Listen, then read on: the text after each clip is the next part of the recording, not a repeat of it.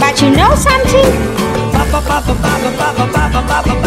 Bananas. Bananas is my business. You know, I make my money with bananas.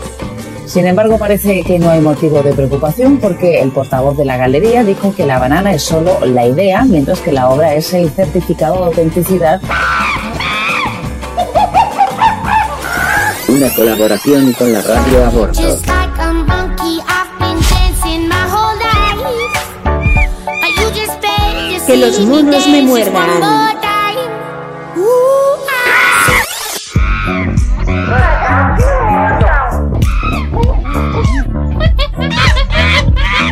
E agora vamos dar as boas-vindas às rainhas desta macacada: Mónica Calo e Silvia Raposo. Los macacos me muerdan. Obrigada, Sid, por esta entrada divinal. Bienvenidos a Que los monos me muerdan. El programa sobre el origen, no de especies, pero del arte.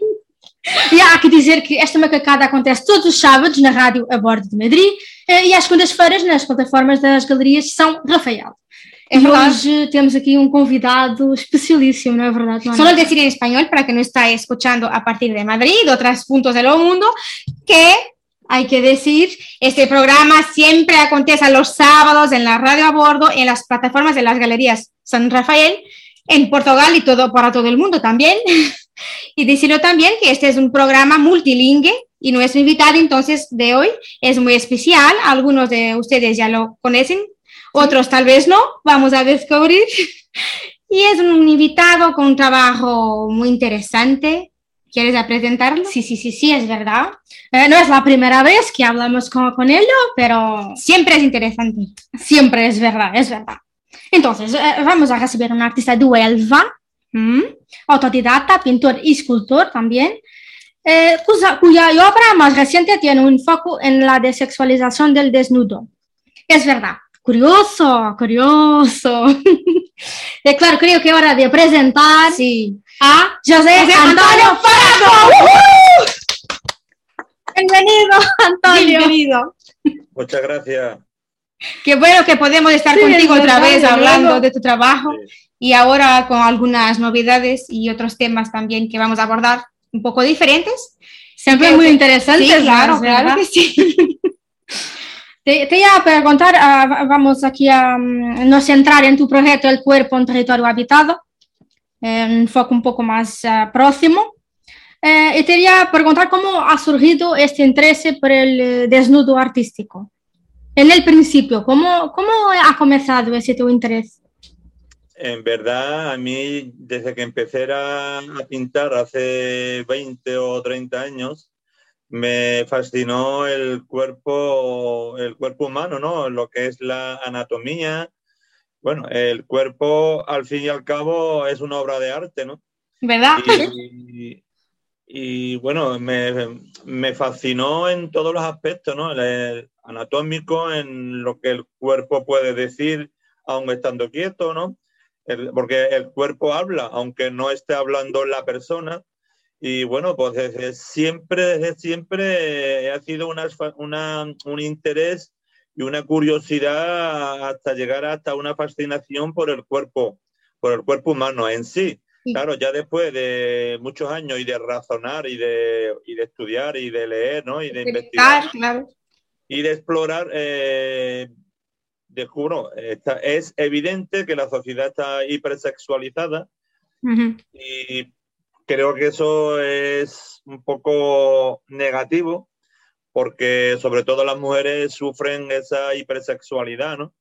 ¿Verdad? Entonces, si escuchamos, si ponemos bien la, la oreja y escuchamos lo que dice las mujeres realmente, todo el mundo se debe de dar cuenta que la mujer está harta, cansada de que se le sexualice. ¿Verdad? Y bueno, eh, también esa influencia del naturismo me abrió los ojos en el sentido de que eh, se puede eh, admirar la belleza del cuerpo sin tener nada que ver con la sexualidad. De hecho, lo comprobé y me lo demostraron personas que no son artistas, ni tienen nada que ver con la filosofía, ni nada de esto. Al fin y al cabo, el naturismo es una filosofía de vida, ¿no? En la que, Sí, es verdad, es una filosofía. claro, se intenta de vivir con lo mínimo, no hace falta derroche. Eh, la industria textil es la segunda más contaminante de- del planeta. Bueno, una crítica, tenemos a lo mejor más ropa de la que, ten- de la que necesitamos Es verdad. Y el cuerpo, eh, tanto vestido como desnudo, se sexualiza mucho. Llegué a unas conclusiones después de una exploración en, en varias eh, transdisciplinar, eh, filosofía, sociología y, y antropología, eh, en la cual me di cuenta que hay muy pocos autores filosóficos que han estudiado el cuerpo. Y me empiezo a, a investigar y descubro que bueno, que sí, que, que hay, que hay unos pensamientos sobre el cuerpo desde un punto de vista no sexual. Y es difícil, es, es difícil, pero Es plasmar difícil, una pintura sí, sí, de, de un desnudo, desde mi punto de vista, no está sexualizado. Eso no quita que el espectador que vea la exposición lo sexualice todo. Pero bueno, eso ya va con su forma de mirar y de Sí. pensar el mundo y el cuerpo, ¿no? Ahí ya yo no puedo entrar. Uno- Sí, Ya no tienes uno- responsabilidad sí, sí. sobre eso. Cada claro. uno que piense lo que, lo que le dé Lo la que gana, ¿no? quiera. En plan rápido. Pero claro, desde mi postura como artista, creo y pienso que el arte y el artista tiene mucho que decir porque es, mm, es bueno, son obras didácticas al fin y al cabo. Todo lo que hace el artista se puede englobar dentro de una didáctica crítica, eh, bueno, eh, ¿cómo se puede decir? Eh, reivindicativa, Sí, reivindicativa. claro. Entonces, eh, en ese sentido, La pues, reflexión. claro, te invita a reflexionar. El proyecto mío, el proyecto del cuerpo, un territorio habitado, invita a reflexionar, pero sobre todo, sobre todo, invita a revisar todos los conceptos hasta ahora eh, como muy asentados por la sociedad en el que no creemos eh, esos, eh, esos metarrelatos como una obligatoriedad a la hora de pensar. Y yo digo que no. Yo digo que eso hay que cambiarlo todo. Tiene que cambiar. Es muy importante. claro, verás, hay que cambiarlo todo porque esos metarrelatos políticos, filosóficos, religiosos, están basados en, en tradiciones o, o- Sí, o ujú. en experiencias muy antiquísimas. Es obvio que estamos en el siglo XXI, creo que hemos evolucionado. Sí, eh, la intentamos.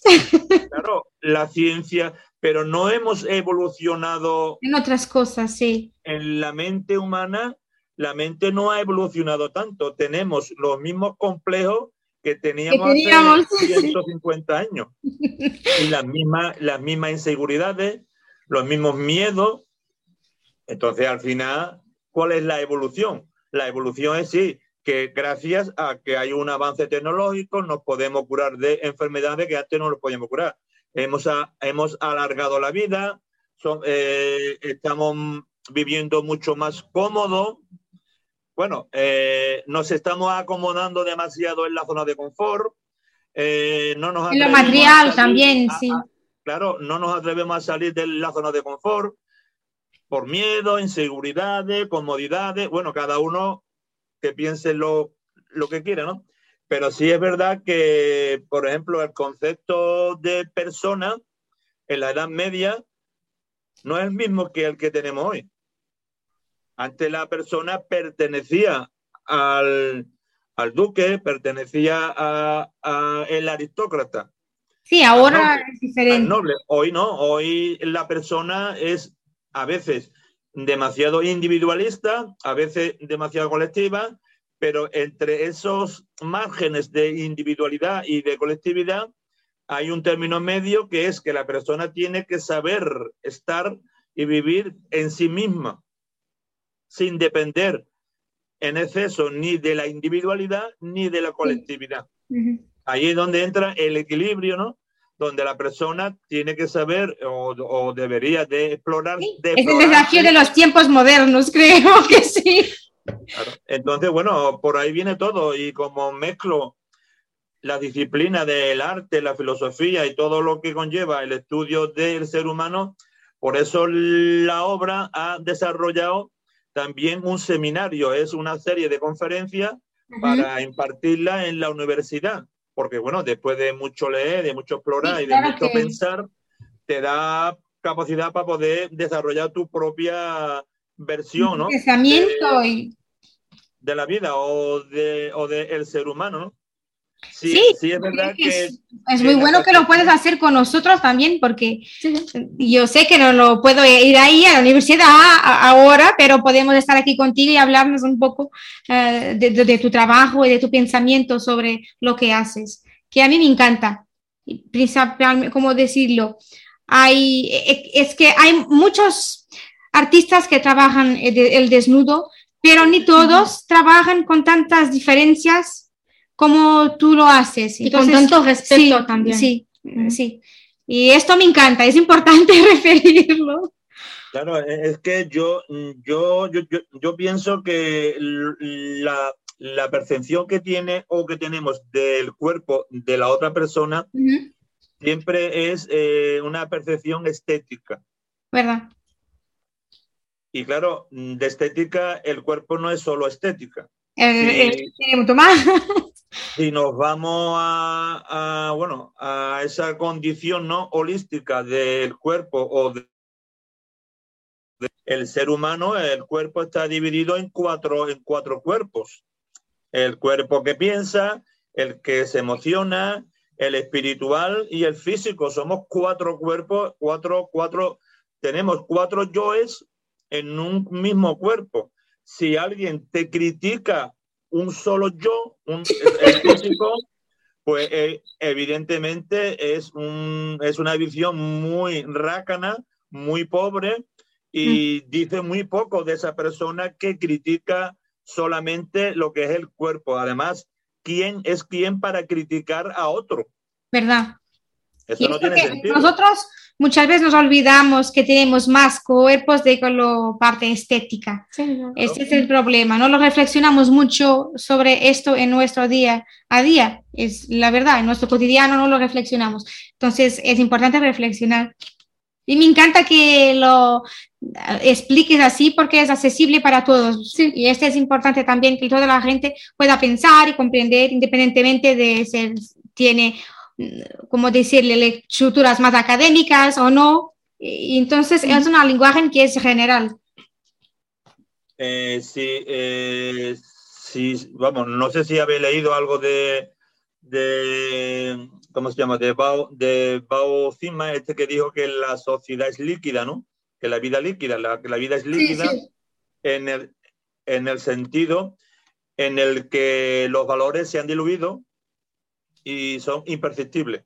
Entonces, lo que para mí es imperceptible y está muy, muy, muy, muy diluido es la, la, la esencia, ¿no? Lo, ¿Qué es lo natural y qué es lo artificial?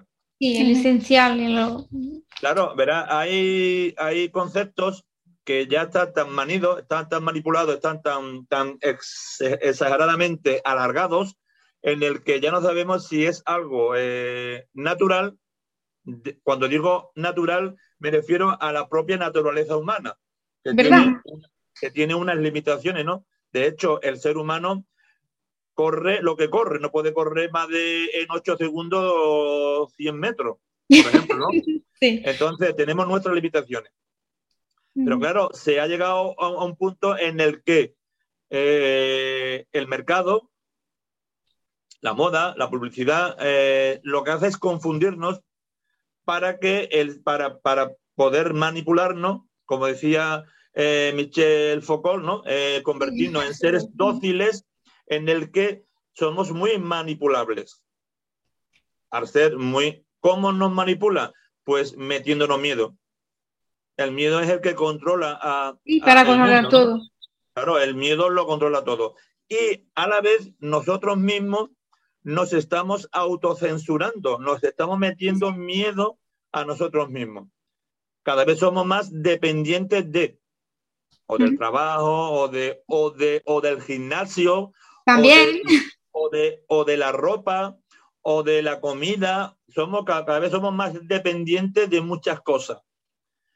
Evidentemente todo eso hay que hacerlo, eso no se niega ni Sí, todo claro, pero tenemos que reflexionar sobre. Claro, todo es lícito y todo es, es- todo hay que hacerlo. Hay que ir al gimnasio, hay que comer, hay que vestir, no todo. Pero claro, pero sabiéndolo hacer de forma que tú no seas dependiente de nada, ni de ti mismo, porque el cuerpo, como decía Platón, es una cárcel, ¿no? Eh, el cuerpo necesita placeres mundanos que si te, si te dejas llevar por ellos, eres un esclavo.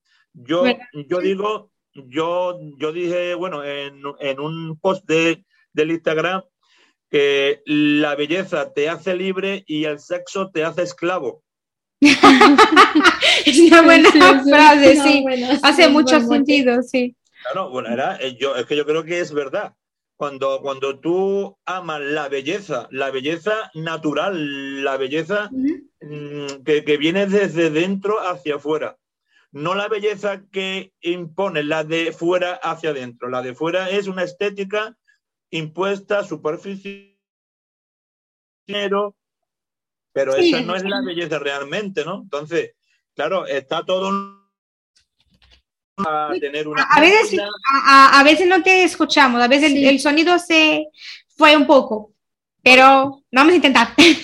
Sí, sí, ¿no? Que, que hay veces que, bueno, que, que todo eso nos, mm, nos esclaviza.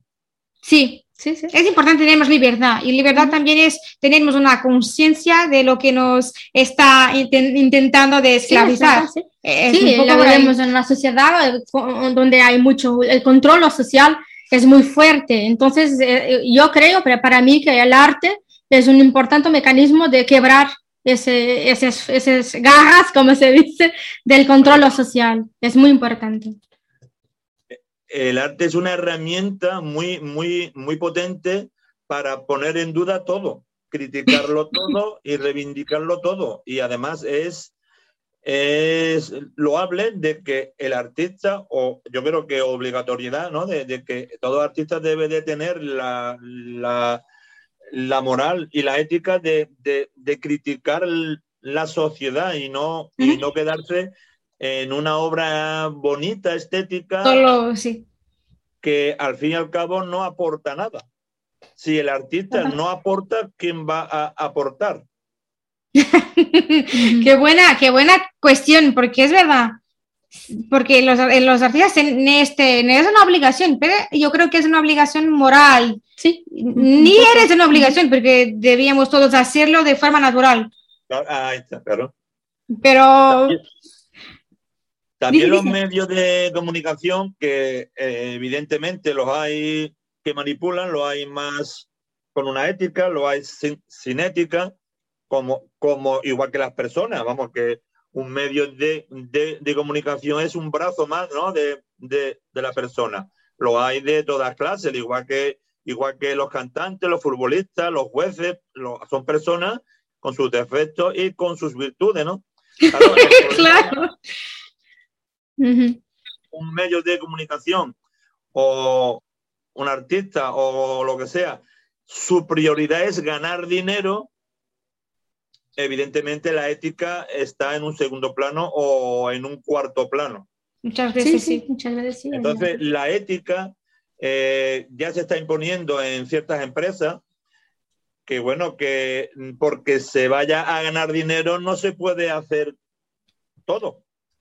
Porque, entonces, porque si porque hay que concebir un producto o hay que contaminar, pues no se hace ese producto, se hace de otra manera y no se contamina, ¿no?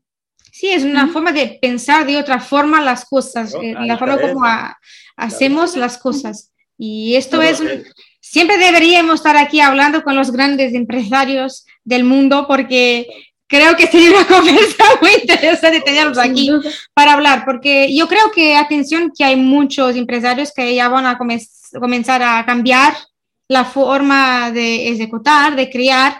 Claro. Entonces, esto es importante también de referir, porque es posible, no eres imposible, so, tenemos de que hacerlo. La, pregunta, la, la gran pregunta que yo haría, ¿qué es más importante, la naturaleza o el ser humano? Hmm. Yo creo que eh, tengo que decirlo, porque no hay ser humanos en la naturaleza. Y el ser humano hace parte de la naturaleza. Entonces, es fundamental porque si vamos a hacer cosas que están destruyendo la naturaleza, no estamos Sí, no, eh. autodestruyendo a nosotros también. Ah, Las personas exacto. no sé, no piensan esto muchas veces. Y algunos dicen, bueno, para una vida que tengo voy a, a aprovechar y voy a ganar dinero y voy a vivir bien. El egocentrismo, ¿no? El narcisismo, todo ese tipo de defectos. Eh, Ismos lo, lo aprovecha y bueno, y le da igual de que el planeta o su, o su territorio más cercano sufra y haya problemas ¿no? de incendio, de sequía o lo que sea, ¿no? Al Sí, fin y al cabo, cada uno somos responsables un poco de todo lo que, de todo lo que pasa. No le echemos la culpa nada más que a los políticos o a, o al- o a lo- o a las macro eh, empresas, ¿no? Porque si, si cambiamos uno, uno de cada uno de nosotros, se cambia el mundo muy rápidamente. ¿Verdad? Porque todo lo que se ah, vende, todo lo que se compra, es porque nosotros los compramos Sí, y sí. Esto es un círculo vicioso, es un vicio que Claro. tenemos que repensar y cambiar. Un- Pero- un- Creo que cada vez más ah, los jóvenes eh, tienen esa preocupación. Por, por lo menos ah, lo siento que las, la- la- no, no, solo los jóvenes, pero también en, en general las personas están teniendo una preocupación un poco más ecológica, sí, eh, más claro. ambiental. Y está habiendo algunos nichos que se preocupan mucho y hacen visibilidad en, esta- en estas cuestiones. Es importante también. Y está habiendo, se, se puede notar que está habiendo una mudanza. Sí. De, de hecho, eh, esa palabra que has, que has mencionado, la visibilidad, ahora se, se usa mucho, ¿no? Tenemos que hacer visible muchas cosas que antes estaban ocultas por miedo, vergüenza o por reparo político, ¿no? Porque no se podía decir o no se debía decir, ¿no?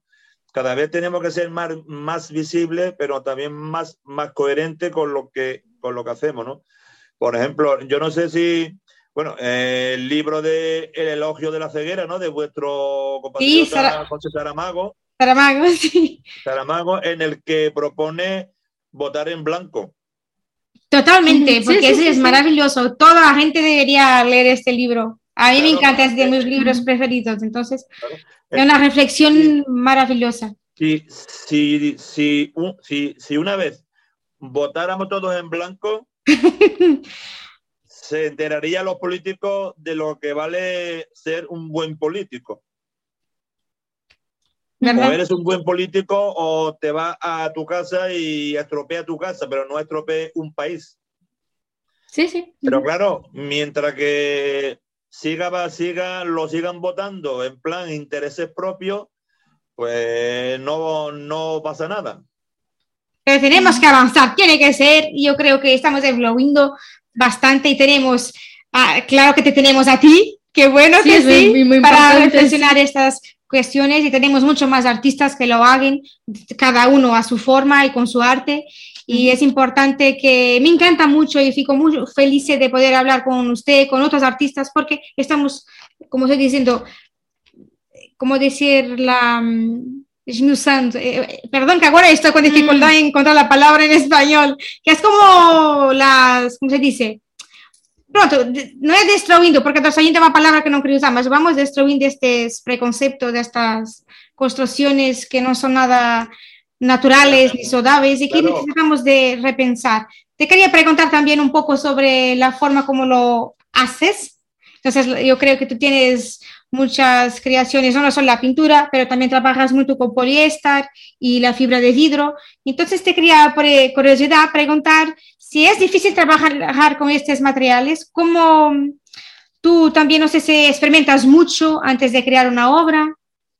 ¿Cómo sucede? Claro, porque eh, todo surge de una idea que la dibuja en un, en un papel con un lápiz y a veces esa, esa idea se puede hacer en una pintura, a veces te interesa hacerlo en una escultura, claro, en función de lo que tú también quieres transmitir Claro. mejor a un público para que exprese mejor la idea primigenia que tú has creado, ¿no?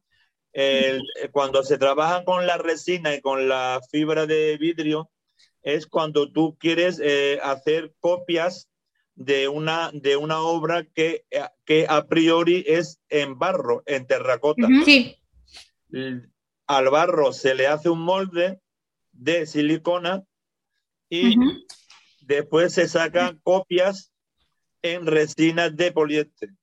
En la resina de, de poliéster es como un plástico que, es un derivado del petróleo que ahora está por las nubes en el precio.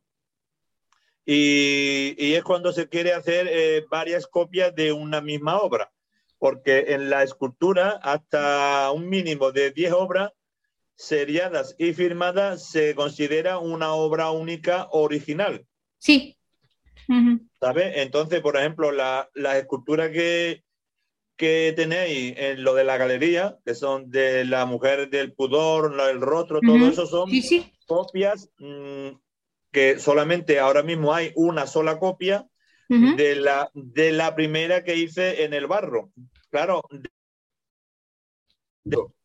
que tú dices, bueno, ¿qué hago? La policromo, le doy una pátina, la interpreto y le doy un color como simbólico. Claro, el acabado ya es otra, otra, otra forma de eh, expresión Sí. que eh, tiene que aportar a la escultura. Porque Me encantan tus yo- obras. Déjame decirte que estas, y también decirle que nos está escuchando que las obras son maravillosas. Tienen que ir a www.galeriasanrafael.com para mirar las obras de José Antonio Baraco. Sí, porque, el- y el rigor anatómico es muy, muy, muy perfecto. Sí, y tengo que decirle, tiene que comprar porque yo ah, me encanta tener obras que me hacen, hagan reflexionar en mi casa. Es importante. Claro. Entonces, se junten a nosotras. También tengo que Claro, divulgarte también un poco, tiene que ser. Claro, te- ten en cuenta que el artista vive de lo que vende. Si no vende, pues no puede crear. ¿Verdad? ¿Verdad? Solo para hablar en esto voy a hacer una breve interrupción, Ujú. solo para destacaros las obras que están en destaque por la Galería San Rafael esta, Esta semana. semana, sí. Vou hablar um pouco em português. Vamos fazer uma pequena pausa na nossa conversa tão interessante com o Faraco, que é sempre uma pessoa espetacular para conversar, que tem sempre ideias eh, muito relevantes, Um conceito muito, muito sim, um conceito de trabalho também fenomenal. E vamos fazer uma Estamos pequena a- a- pausazinha só exatamente. para podermos lançar a nossa rúbrica desta A semana. preservação das obras de arte na luta por uma vida expositiva. La preservación de las obras de arte en la lucha por uma vida expositiva. Esta semana temos em destaque a escultura Sem Título 1 do projeto O Corpo, um Território Habitado do nosso Faraco. Joy de Catarina Dias, Shopping de Gabriela Gonzalez Leal, Daydreams 3 de Ossam Dirar, Outro Olhar de Leonor Trindade Souza, o tríptico Gil Vicente de Antónia Zenha para os mais pequeninos, Floral de Marco Gomes e Diálogos número 5 y número 6 de Gulnar Sakor. Estamos de vuelta a la conversación con Antonio Faraco.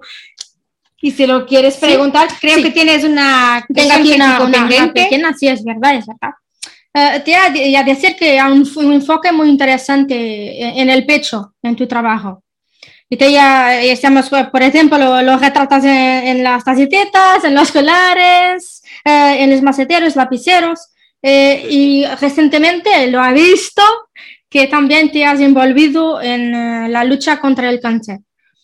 Sí, So, eh, eh, y yo quería que también que me hablaras un poco sobre qué, qué lucha es esta, en que te, que te quieras eh, envolver más y por qué, por qué esa ligación. Ten, ten en cuenta que, bueno, eh, eh, en mi pueblo hay una asociación contra el cáncer con la que yo también he tenido, bueno, algún, mi, mi hermano también falleció con 56 años. Ujú. Y bueno, y ahí, hay- ahí siempre hay una, una lucha, ¿no? El querer aportar algo. Y claro, eh, el cáncer de mama es, por desgracia, está muy, muy extendido, ¿no?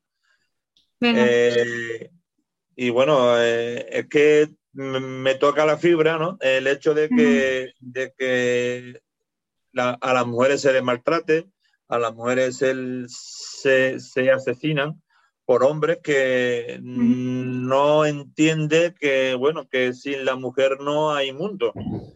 Si el, si el pecho de la mujer es la fuente de la maternidad, es la fuente de vida de la de vida, sí. nacido. Entonces, el que, el, el que se prohíba eh, dar la teta a Sí. un recién nacido en, en el parque o en cualquier sitio, eso denota una falta de cultura de, Sí. de- de los políticos, de la policía y de, la, y de las mismas personas que lo critican. Sí, verdad, verdad, es una falta de cultura. Y las mismas mujeres. A veces, a veces no te escuchamos bien, sonido- a veces el sonido tiene unos Eh, pequeños cortes. eh, ah, son las mismas mujeres las que critican a las otras mujeres por dar el pecho en la calle o en un bar o en un sitio público, ¿no? Ujú, Sí, sí. Y entonces, eh, que, está, que le está dando de comer. Pero la- como la sociedad tiene esta visión sexualizada, todo Claro, adquiere una eh, dimensión que no tiene. Sí, es verdad. Claro, entonces el problema son esos patrones que están creados, creados y, y, y asumidos y asimilados y, y introducidos con fuego en el pensamiento y la cultura tradicional. Entonces, ¿cómo se quita eso? Como tú has dicho antes, visibilizándola.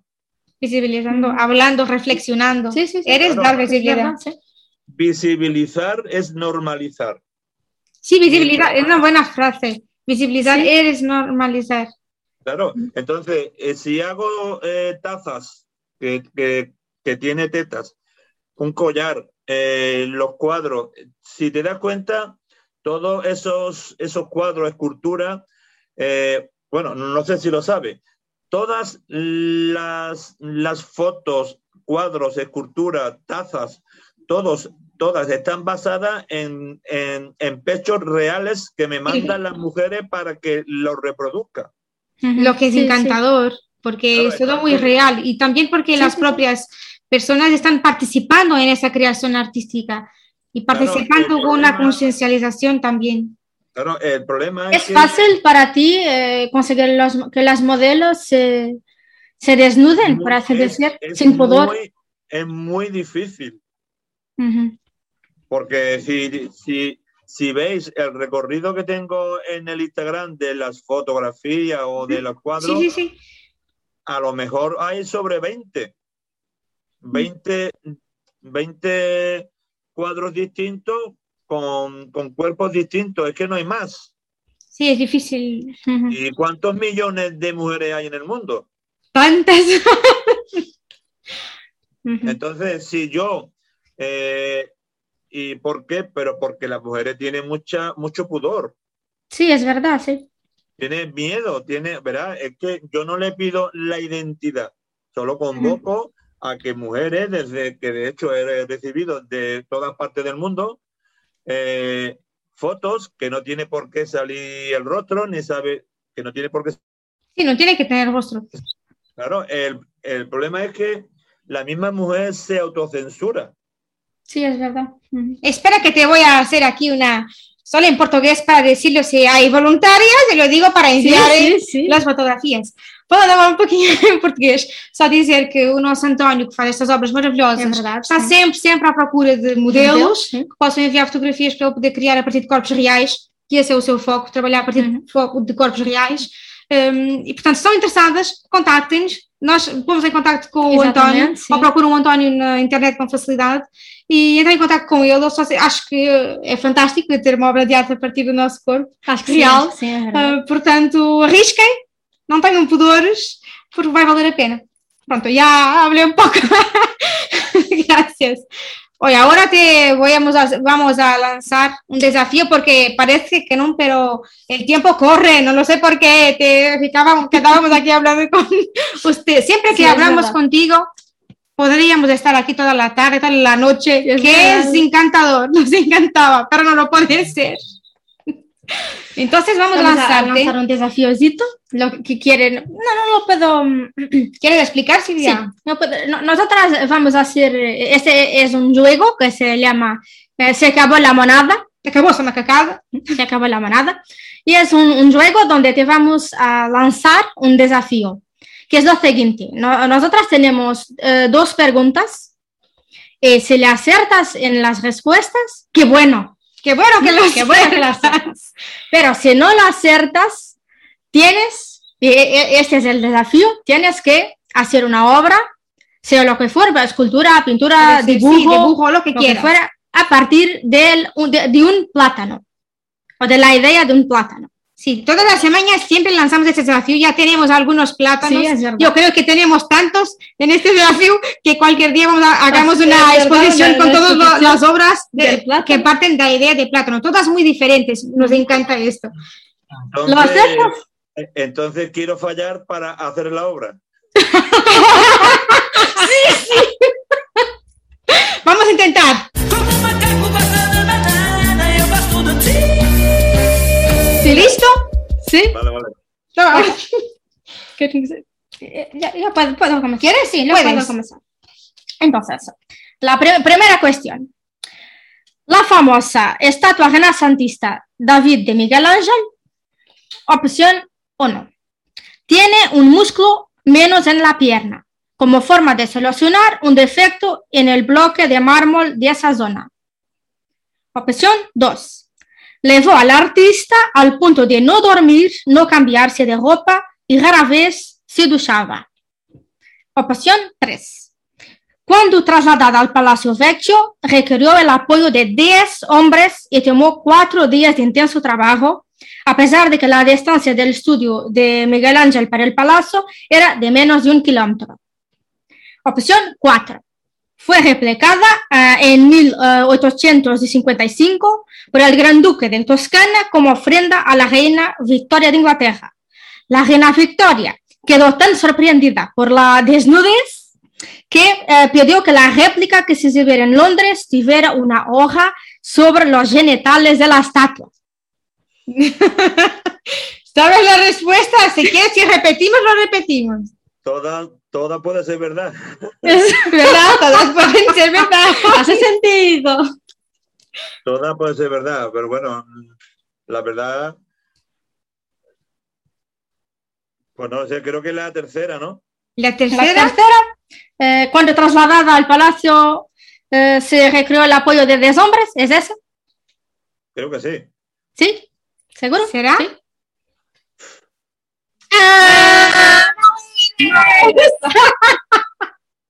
La respuesta correcta era, eh, le fue al artista al, al punto de no dormir, no cambiarse de ropa y eh, rara vez se duchaba. Él estaba completamente alucinado con, con el trabajo hasta, hasta- este punto. Pero le, le solo voy a decir que eh, la primera está un poco cierta, no, no, no completamente, pero eh, él tenía un músculo a menos en la espalda y no en la pierna. La opción 3. fueron necesarios eh, para transportar la estatua 40 hombres. 40, mucho 40 hombre para transportar. Muy pesada. Eh, la, la última también está un poquito correcta, que es la situación de facto ha sucedido, pero sucedió en 1857. Si la reina no lo puede No, ver, no, no, agita sobre los historia del genitales. pudor. Es ¡Ya tenemos el plátano! Se- Ah, si decir- que vamos a mostrar después el plátano aquí en el, el próximo programa. Entonces, todas las personas pueden ver el plátano de Faraco. Entonces, sí. Pero vamos a redimirte con otra cuestión. Ahora vas a acertar. Es ahora. ¿Sí? Vamos a ver.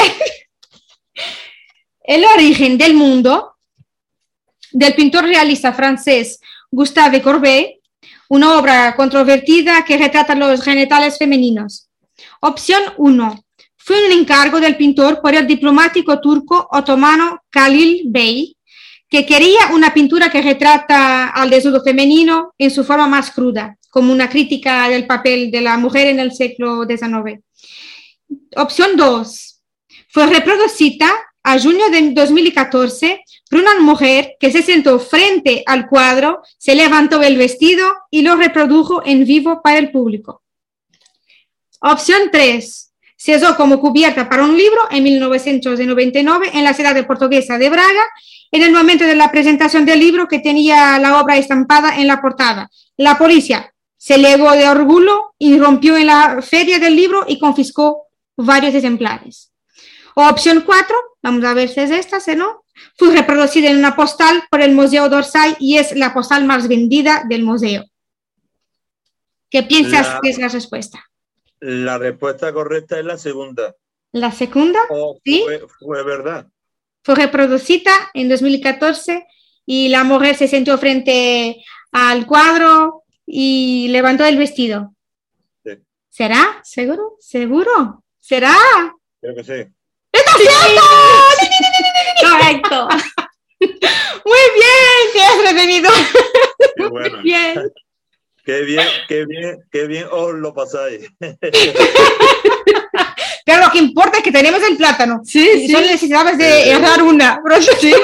Eh, la, yo sabía que era la que no dormía y eso, ¿eh? Sí. Ahora fue, fue más fácil, ahora es, este será más fácil. Muchas gracias.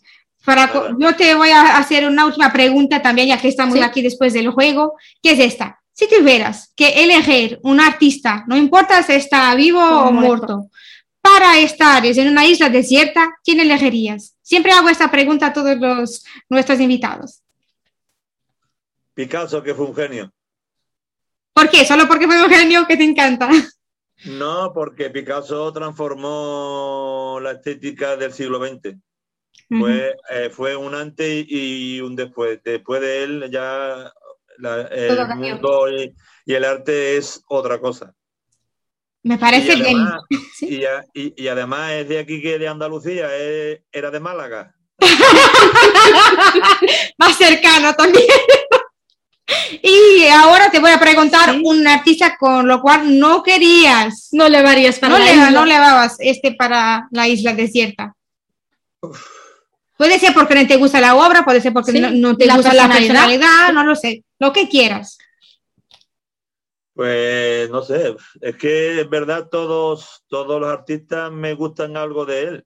Es muy difícil, no, es que de, de todos, eh, yo he bebido de muchas fuentes y me gustan todos, unos más, otros menos, y además cada uno tiene que su importancia. No sé, ahora mismo no, ahora mismo a, a todos lo quiero.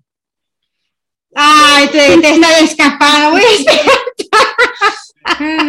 Pero uno que no te gusta sin tanto, ¿no? Sí, o lo sí. que te identificas menos. Hombre, me, me identifico menos. Pues no sé, a lo mejor con, con el arte expresionista salvaje no me agrada mucho. Sí, la, la, sí. Hace sentido, Porque- sí. porque eso yo entiendo el color como algo matérico, algo sutil, algo que tiene vida y ellos lo que hacen mm, fue casi destruir la pintura en ese sentido, ¿no? Entonces, ese, ese del siglo XX no me hace mucha, mucha gracia. Porque, bueno, es como, claro, porque quería romper con todo y romper con todo no se puede romper. Eso es, eso es imposible. Claro, es- siempre, siempre es imposible porque siempre partimos de un punto que eres un punto sí. que Claro. existe, que es común. Entonces, pero claro que también me encanta a mí, es toda la arte, el arte me encanta en general. Pero te comprendo muy bien cuando dices este tipo de estética, este movimiento, porque ta- también en comparación con tu trabajo se percibe que es diferente la forma como tú, Claro. como decías, interpretas los colores, etcétera, es muy diferente. Muchas gracias, Muchas me encantó gracias. mucho hablar contigo una Un vez más. Obviamente, sí. Queráis, estoy aquí otra vez a vuestra disposición. Muchas gracias. Solo decir que estivemos aquí todos juntos, Sí, combatiendo el pudor y diciendo también que vamos a volver la próxima semana con otro invitado muy Sí, también especial, siempre es especial. verdad, es verdad. ¿Y quieres cerrar en So- portugués? so- solo decir más una vez que pueden mirar las obras de Antonio en nuestra plataforma www.galeriasanrafael.com. ¿Verdad? ¿Verdad? Sí. Y llegamos ao cosas muy eh, interesantes para poder descubrir. Ahora É verdade, traducir, agora sí. sim, agora podemos Muchas gracias. Podemos. Muchas gracias, António. Um, estamos aqui a, a despedir-nos, chegamos, portanto, à reta final. Uh, só para traduzir aqui em português, poderão consultar ah, algumas das obras do, do António na nossa plataforma www.galeriasanrafael.com, passando a publicidade. Sempre? Uh, claro que sim, óbvio. Encontrarão com certeza, ah, encontrarão com toda a certeza um, obras um, não só fenomenais, mas muito importantes também do ponto de vista ideológico, da, da Uma desconstrução uma reflexão importante do ponto de vista da desconstrução Uhum. do, da- do corpo feminino e da nudez, da- da- das ideias do pudor, etc, etc. Ah, e pronto, regressamos na próxima, na próxima semana. Estes macacos de Morgan chegou ao fim. Ah, Oh, se acabó la monada. Besos, hasta la próxima semana. thank you